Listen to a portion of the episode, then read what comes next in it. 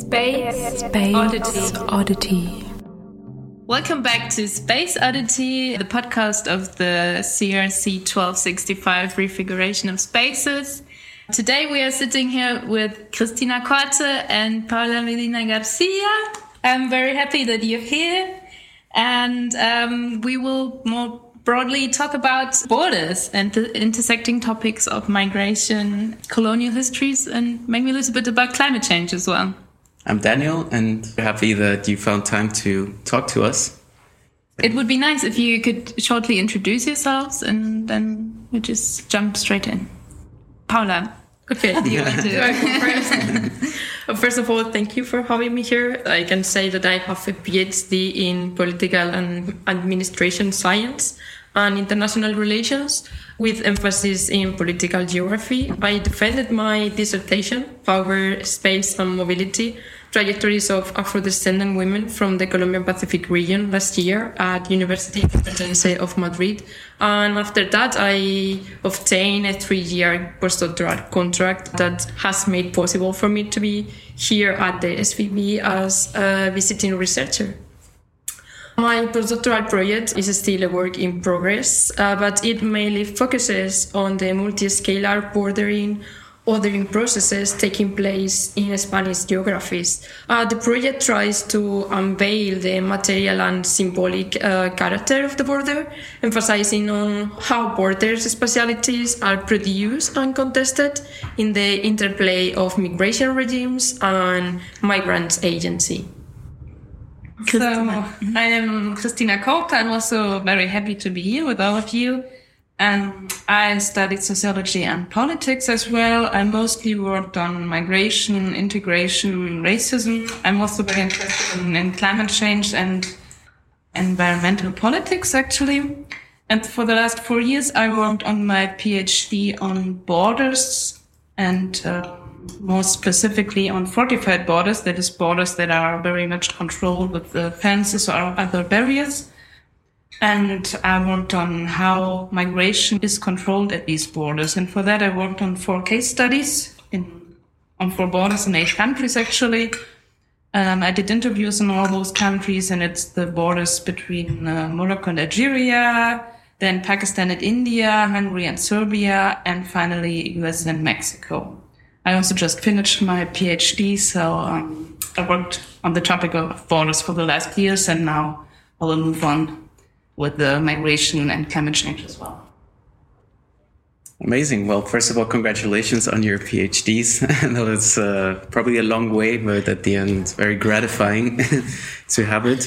And we thought to just start, you know, really broadly with the topic of borders I think it's something that, you know, everyone kind of knows what it is. Everyone has been crossing borders, most of us, but uh, what functions do they have actually? Borders mean exclusion of people. they're trying to keep something out or some people out, but they also can serve for containment. So, you know, keeping um, people, goods, things inside the nation. So borders serve different purposes, uh, defending military attacks, for contr- controlling national territories, preventing smuggling, illegal transports, but they are also super important for uh, national identity, for the definition of a political body. We thought to start with the fact that in the last decades, borders have become smartified and even more borders have become more fortified. Maybe we start with this question, like, can we shed light on how these new systems of modern, diverse, and, smart borders work? What functions do they have nowadays? Yeah, I can start on a very general level because I think indeed borders have very different functions and all of these functions have changed over time because in history, of course, borders have been very much about defending their own territory against enemies from the outside. They have been uh, about military defense. This is still the case today. There are still borders and also border fortifications made to defend the territory uh, in wars, for example. But also today they are much more about controlling mobility of people or goods. So they have changed their functions. I think the symbolic function of borders, that is uh, how borders create identity or differentiate the inside from the outside, the national identity of the people living in their in the territory. this is something that has always existed. I think even in very older um, historical borders, there has also always been this idea of who's the us and who is the other, who's inside and who's outside kind of create identity. This is, I think, something that has not really changed over time or is very persistent. And of course, today there are those new trends of smartification, of borders.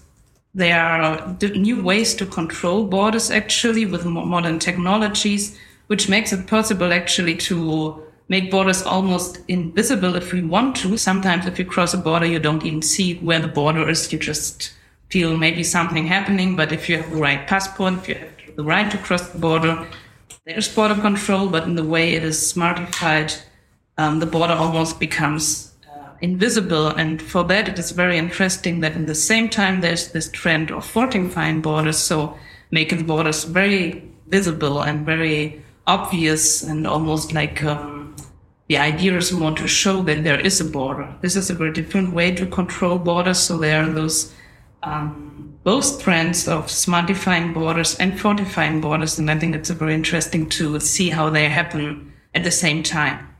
I do agree uh, that borders mean exclusion and containment, but I will add to that depiction of the border a dimension of inclusion, uh, transition, and movement, as borders have met different functions depending on how they are governed, used, and experienced by different actors.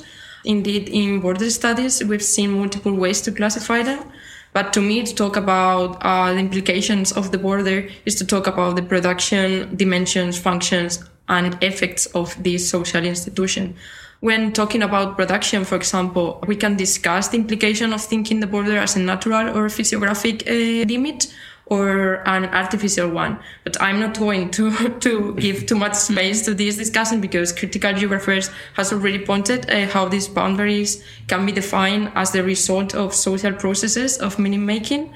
And this meaning of the border has changed over time and space, as Christina said, uh, revealing uh, the actual mutability of the border.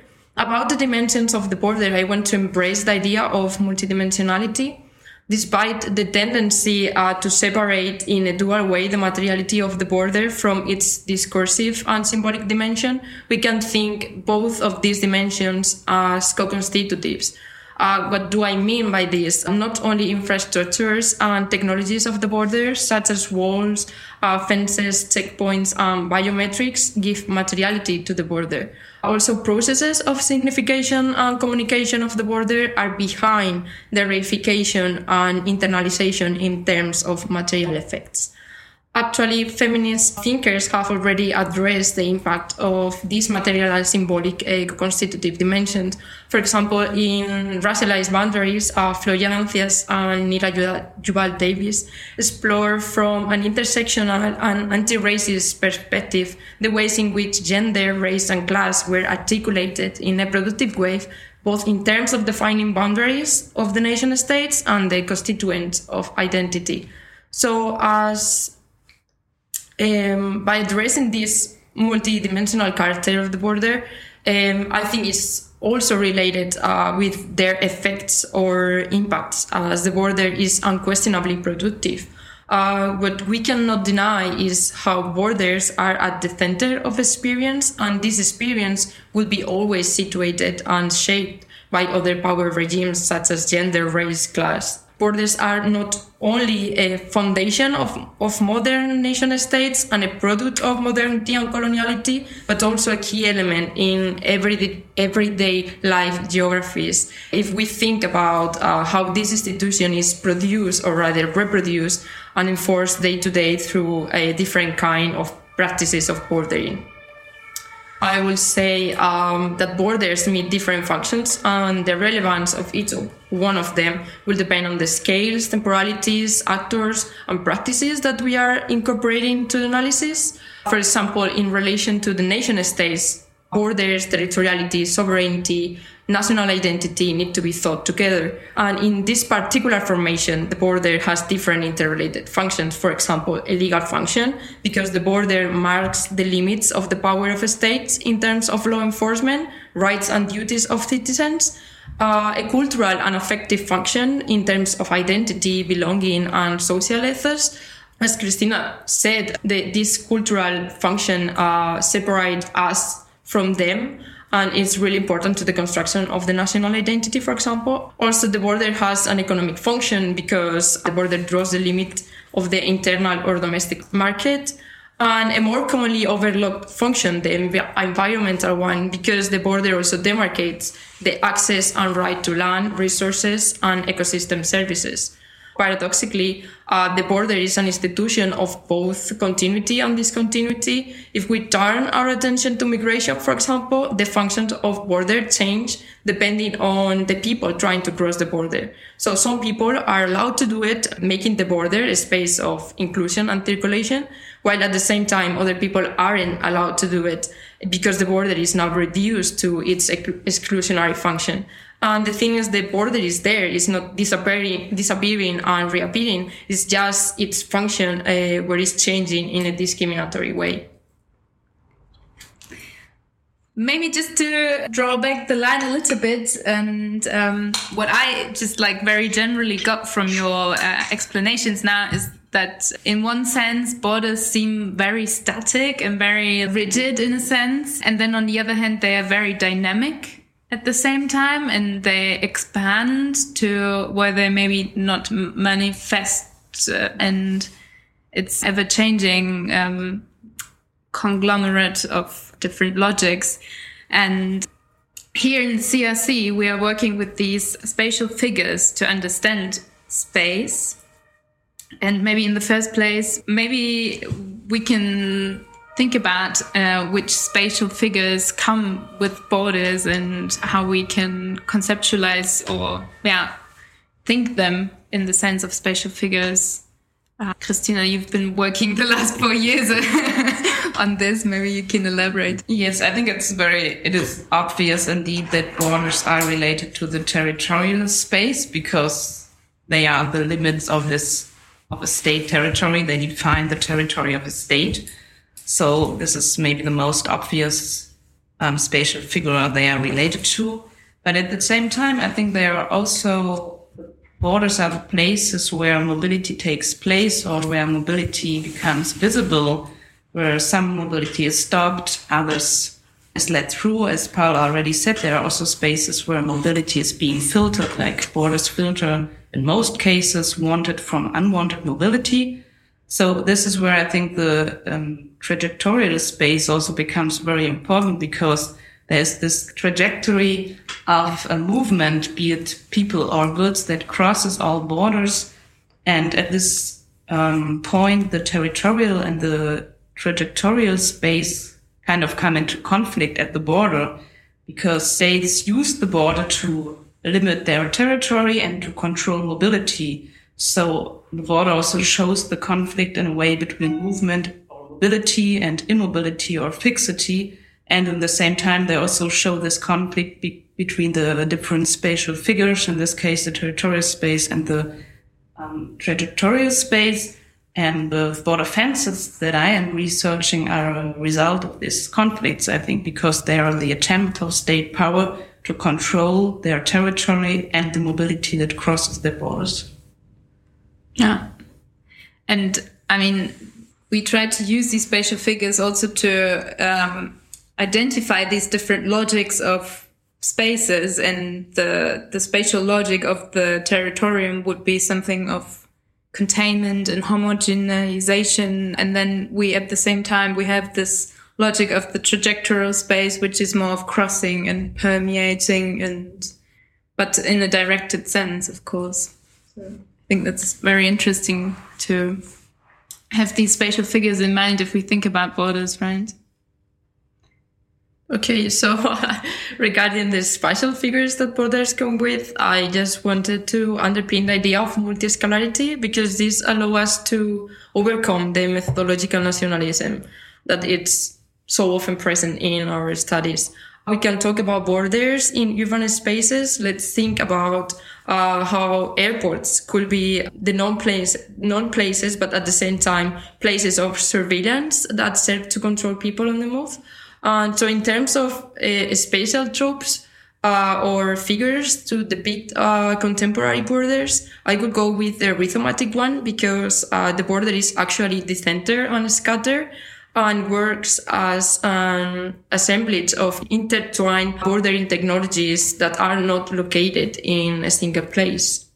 So the manifestation of borders is like um, this not located in one place, but Yeah. like basically spreading out like a It's like a Rhizome. network of borders. Yeah, I think this is also one of the very recent and modern uh, developments of how borders are controlled. There are these externalization politics, so the border is moving away from the actual borderline. Border control takes place far away from the borderline. At the same time, there are internal controls, as Paula said. So, for example, in airports, so people already arrived at the territory, even they already left the airport, they're really on the territory but still they are being controlled and being treated as if they were not on the territory. So the border is moving to the outside, but also to the inside.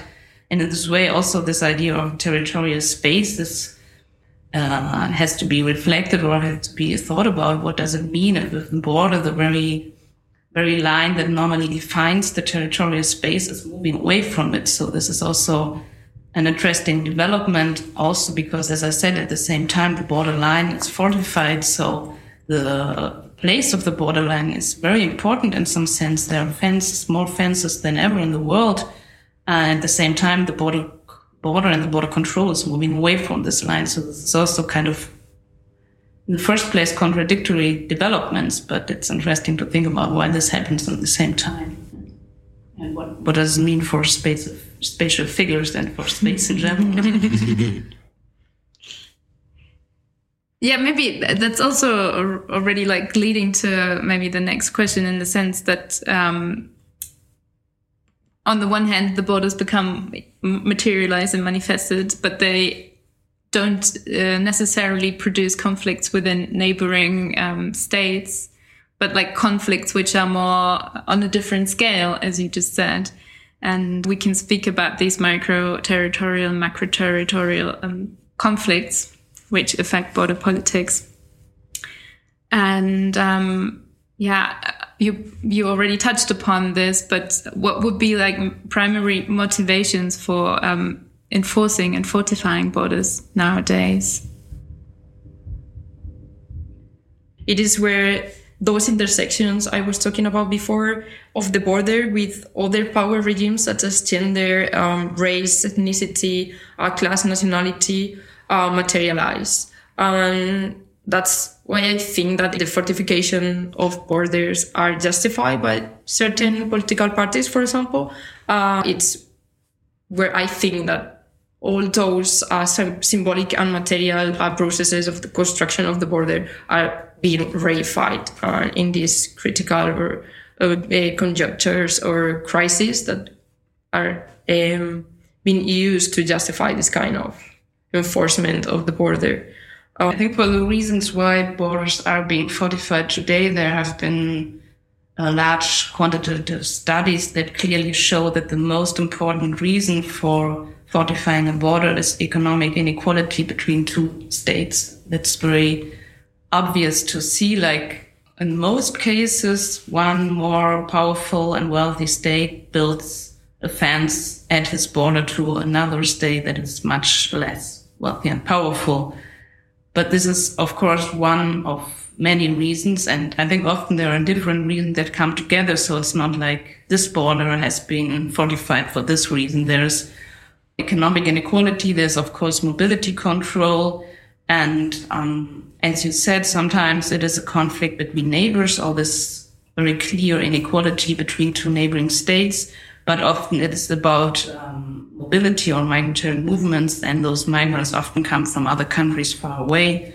Just for an example, the um, Hungarian-Serbian border, uh, there's a fence between the two countries, but it was not at all related to a conflict between those two states, and it was not about migrants from Serbia, because Serbians can still travel to Hungary, to the EU, they don't even need a visa.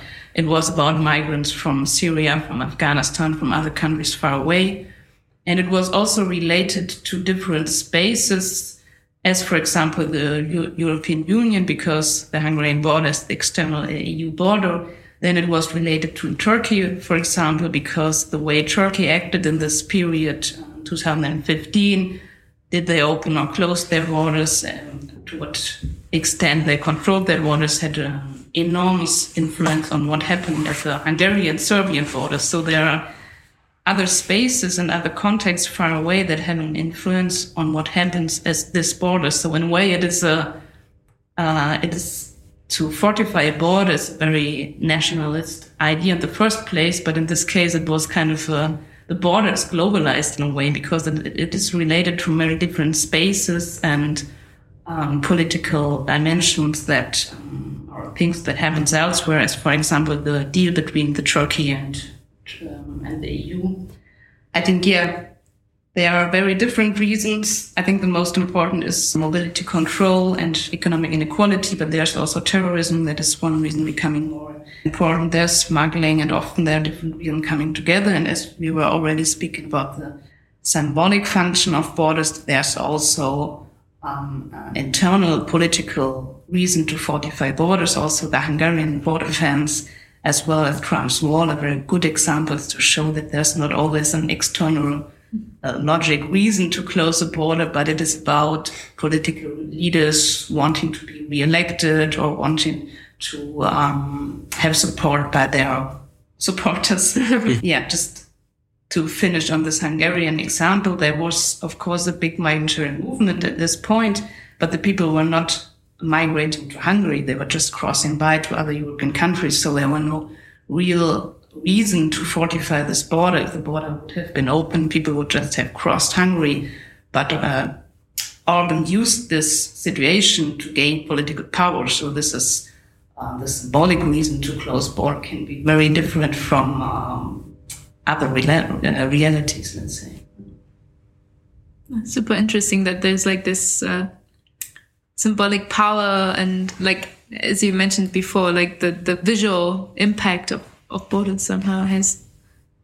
Yeah, and I was thinking while you was talking about the economic inequalities, about how we manage the crisis during the pandemic, and how the, the countries uh, that could um, allow themselves to close the borders were the ones that didn't need the money to get in the country, like through tourism or other economic activities. And in the European Union, for example, almost all the countries close uh, the borders and fortify them, uh, justifying this this measure because of the pandemic. But at the same time, people from Europe were traveling to Mexico, for example, for touristic reason, and that's kind of an example of the economic inequalities that are behind the fortification or not of the borders.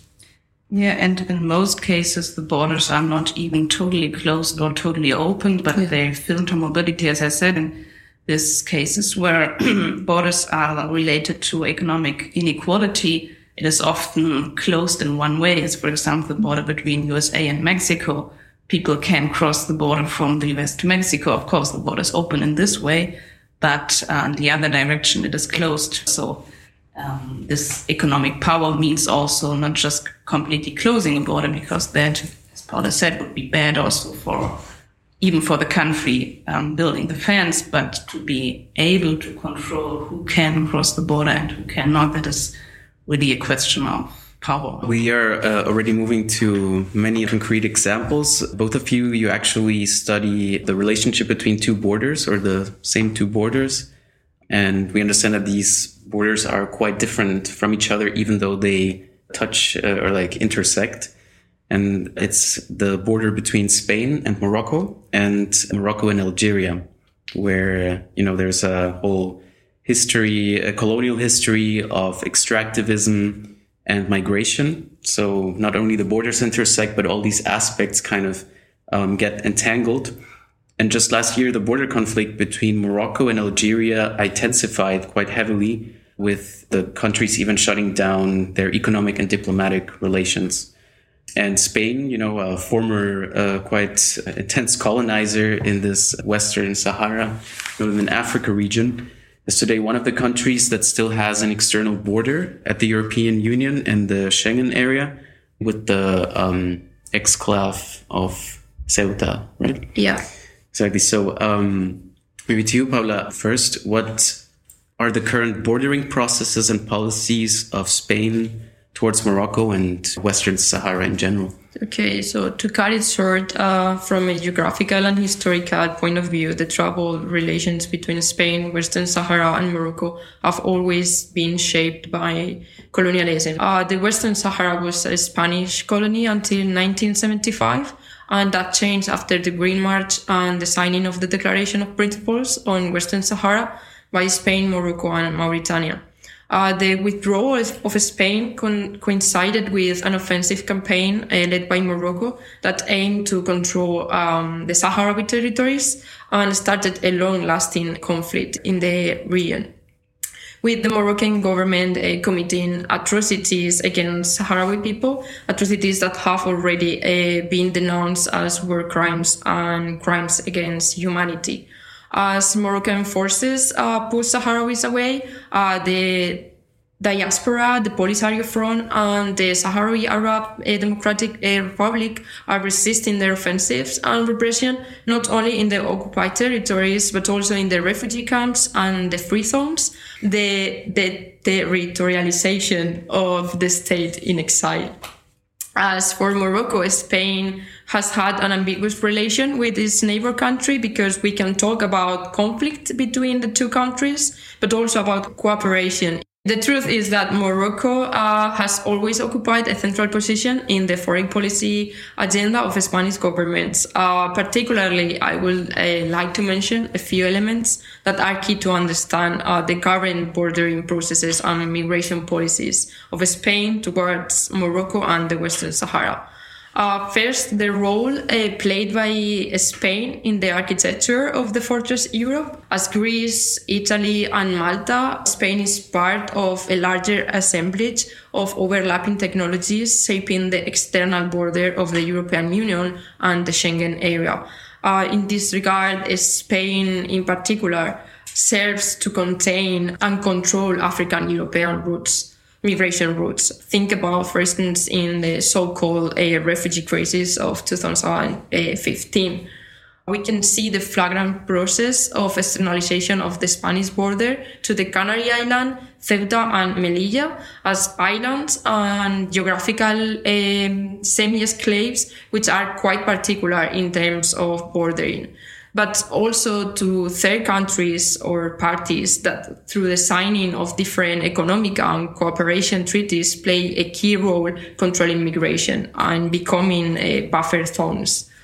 Um, these restrictive policies and bordering practices are bound up to what is being defined as necropolitics because being on land or at the sea, the Spanish border is a highly deadly one. Accordingly, according to the collective uh, Caminando Fronteras, in 2021 there were more than 4,000 people that died or disappeared uh, when trying to reach or cross the border. So the current situation, uh, crisscrossed by the post-COVID uh, context, stands out uh, by Sanchez Tarn on Western Sahara on the Western Sahara question, uh, actually in March of this year when he publicly recognized uh, the sovereignty of Morocco over the Western Sahara. And this was a, an unprecedented thing to do because the previous Spanish governments, uh, aware maybe of their abandonment of Western Sahara, have kept a, a discourse, even if cosmetic, uh, aligned with the United Nations resolutions.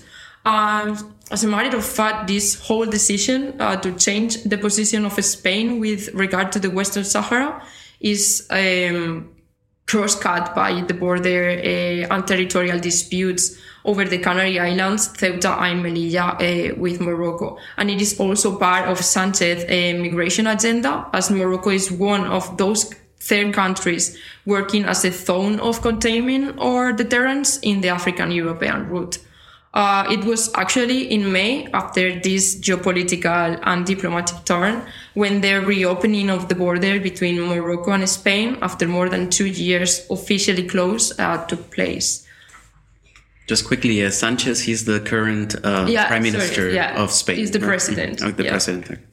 So, um, Christina, you uh, more closely looked at the Moroccan-Algerian border, right? Um, what's the story there? It's, is it like uh, complementary to to what uh, Paula just said? Because in a sense, probably the European uh, border politics still extend to that border.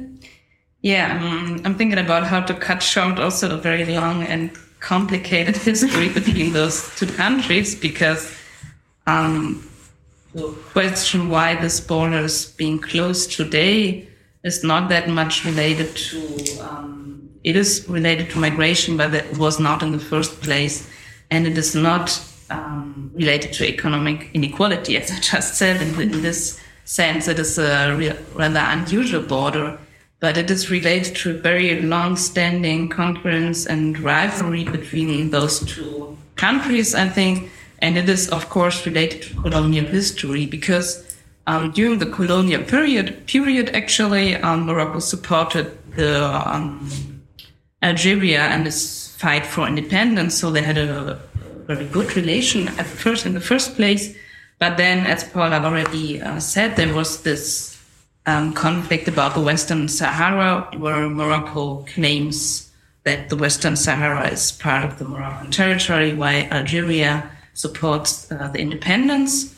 And um, then there's also uh, also the fact that during the Cold War, uh, they they choose kind of different um, uh, different places in, in this uh, in this conflict, Algeria was much more on the eastern side, let's say, and Morocco on the western side. So there's also different political um, traditions or histories um, that also enforce this concurrence and, and rivalry. And then there's also the question of where the border between Morocco and Algeria is situated, because it was uh, finally it was French colonial power that defined this border, and Morocco never accepted the borderline. Um, while Algeria did. So there's also a conflict on this. So both the Western Sahara and this um, question where the exact borderline is uh, is related, of course, to colonial history. Now today there are also different topics like migration, as Paula already said. There's a migratory route from sub-Saharan Africa crossing our Algeria and then Morocco, so they're common border. There's also um, the topic of smuggling because there's a long history of, let's say, small scale um, traffic and smuggling across this border. There are also drugs being smuggled from Morocco, Algeria, and gasoline um, being smuggled the other way around from Algeria to Morocco. So uh, there are many different topics coming together. But I think comparing these two borders, the border between Algeria and Morocco and Morocco and Spain is very interesting because it really shows how different borders can work because what I said before, the border between Spain and Morocco is very typical in, in the sense that it is located between um, two uh, states that, that are um, very um, equal in economic power. At the same time, of course, it is the external border of the European Union. At the same time, it is mostly about migration control. Of course, this border, it has been fortified by Spain uh, against Morocco, let's say, while the border between Algeria and Morocco is not about migration in the first place. These two countries are not that um, unequal, actually. They are quite equal in, in um, economic power and also in political power, let's say. And um, they actually fortified the border from both sides. They decided in 1994 um, to close the border, but both countries decided to close it and both countries um, fortified it. So that is very unusual. There are not many borders being fortified from both sides, actually. Um, and also, this is not really a filter border because the border between um, Spain and Morocco is also very classic, let's say, in the way that, of course, some people can cross, others cannot. While the border between Morocco and Algeria is more or less completely closed. There's no border crossing on the entire border. It is possible to fly from, from Morocco to Algeria, but um, the, the land border is completely closed. So even for the people living close to the border, they cannot cross it, which is quite um, tragic for them. Um, but yeah, as I said, in, in, a way, it's a very unusual border, which makes it very interesting to compare these two borders and, and their function. To jump maybe a little bit to a different function yet again, you've looked uh, especially on the digital discursive construction of um, the far right in Spain uh, and how this intersects with like the border fortification um, between Spain and Morocco, right? Yeah, more than fortification, I would say reification. But mm-hmm. yes, uh, I drew attention to, to this topic when I was working uh, working with an NGO called Ayeti, uh, map- map- mapping hate speeches and hate crimes against against women, LGBTQIA plus people, racialized people, and migrants in Spain. And in this particular work, we analyzed the circulation of phobic rhetoric uh, produced by far right parties um, in Twitter. By doing so, uh, I realized that there was a discursive reinforcement of the border, and it it ended up being a central part in, in the nativist and nationalist political agendas of this kind of political formations. Um, Robert Sack uh, said that territoriality can be easy to communicate because it requires only one kind of marker or sign, that is the boundary. And drawing from that idea, I wonder about the, communica- the communicative uh, production of space, the productivity of the discursive uh, production of the border, um, and how this serve as a mechanism of actual verification and how metadata and digital public spaces were being used specifically uh, to that end.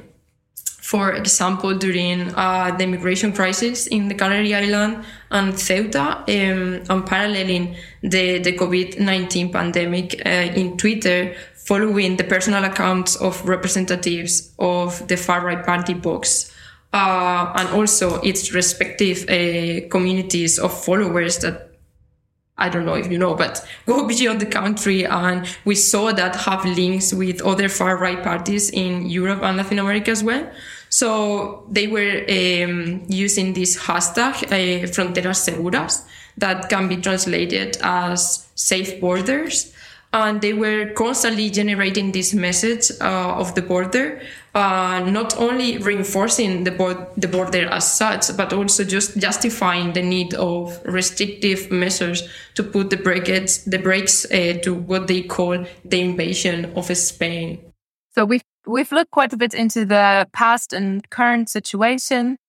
And um, there was this um, narrative of decreasing borders um, in the past within border studies, but uh, it has become clear that uh, currently borders have become even more fortified and uh, have all these different layers of how they're working and uh, um, integrating different um, politics and policies and movements and logics, and maybe to try a look into the future and to um, grasp in front of all these crises we have at the moment. And one of the big ones um, also being climate change. What might this imply for future border politics or yeah, maybe what would you maybe also wish for future border and migration policies? It is an issue already. It is hard to see it because um, it is hard, very hard to define what is climate migration. I mean, climate change or environmental change has an impact on how people live, um, on their economic situation, and then on their decision to migrate. But it's um, very different, uh, difficult to say like who is really a climate migrant or who is more who migrated for different reasons.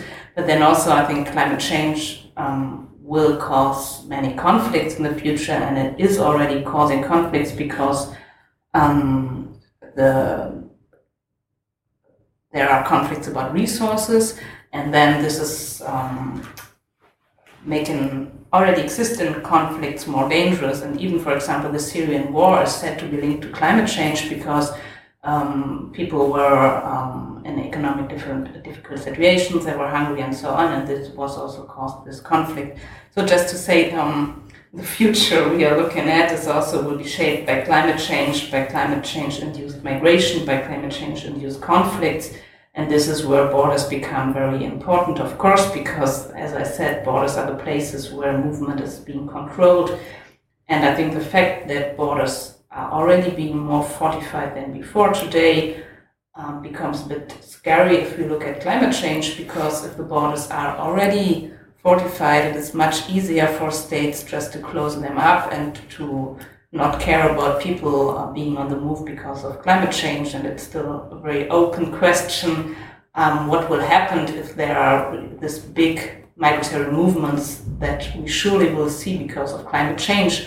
Um, I mean, most of this migration is internal migration, so it's quite easy to for northern countries to just close their borders and to leave the climate migrants or those migratory movements in their own regions and their own countries. But as you ask also for what we wish for, the much more positive development would, of course, be that the global north would take uh, its resp- responsibility for climate change and also um, take this as a reason for changing border politics and migration politics instead of just using this already existing uh, border control systems, um, rather to think about what would be an equal or a, a right way to, to treat these issues that are global issues, of course, and in the first place caused by the global north, but in the first place um, causing problem in the global south, actually. So, yeah, that would be my wish that um, the future development is not to further fortify borders, but rather to think about how to uh, deal with this topic in a more human way, let's say. Thank you, Christina, Paula. Thank you for, for your patience.